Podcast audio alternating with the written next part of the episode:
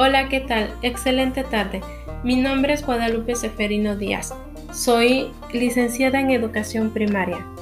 Les hablaré sobre las principales características de las competencias docentes, mismas que deben tener al desempeñar su trabajo en un ambiente virtual de aprendizaje. Pero antes de avanzar, mencionaremos qué es una competencia. La SEP la define como el desempeño que resulta de la movilización de conocimientos, habilidades, actitudes y valores de un individuo, así como de sus capacidades y experiencias llevadas a cabo en un contexto específico, para resolver un problema o situación que se le presente en los distintos ámbitos de su vida.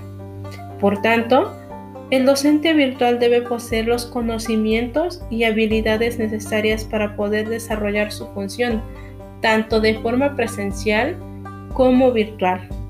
A continuación, mencionaré tres de las competencias que el docente debe tener o considerar. La primera competencia es pedagógica.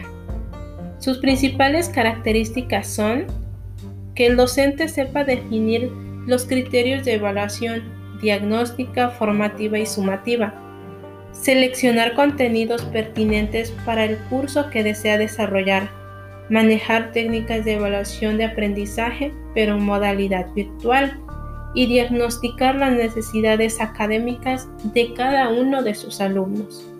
También tenemos las competencias de investigación, que tienen como principal característica que el docente tenga la capacidad de saber buscar información y utilizarla de manera crítica, donde garantice que el alumno tenga acceso a una información confiable, que haya contenidos relevantes e interactivos, además de interesantes.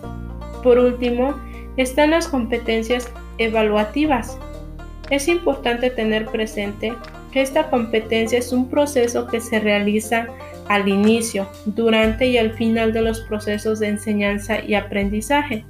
Por tanto, es esencial que para evaluar el docente deba conocer y saber emplear las técnicas de evaluación, ya que esto le ayudará a evaluar las destrezas y los conocimientos que el estudiante haya adquirido. Hoy en día, el docente es cada vez más un facilitador, un orientador de trabajos, además que acompañará al alumnado en su camino de formación un camino que él debe recorrer activa y libremente con la asesoría permanente del docente a través de la utilización de las herramientas que ofrecen las tecnologías de la información y la comunicación y la red de Internet. Es por tanto la importancia de que el docente siempre se mantenga actualizado. Gracias.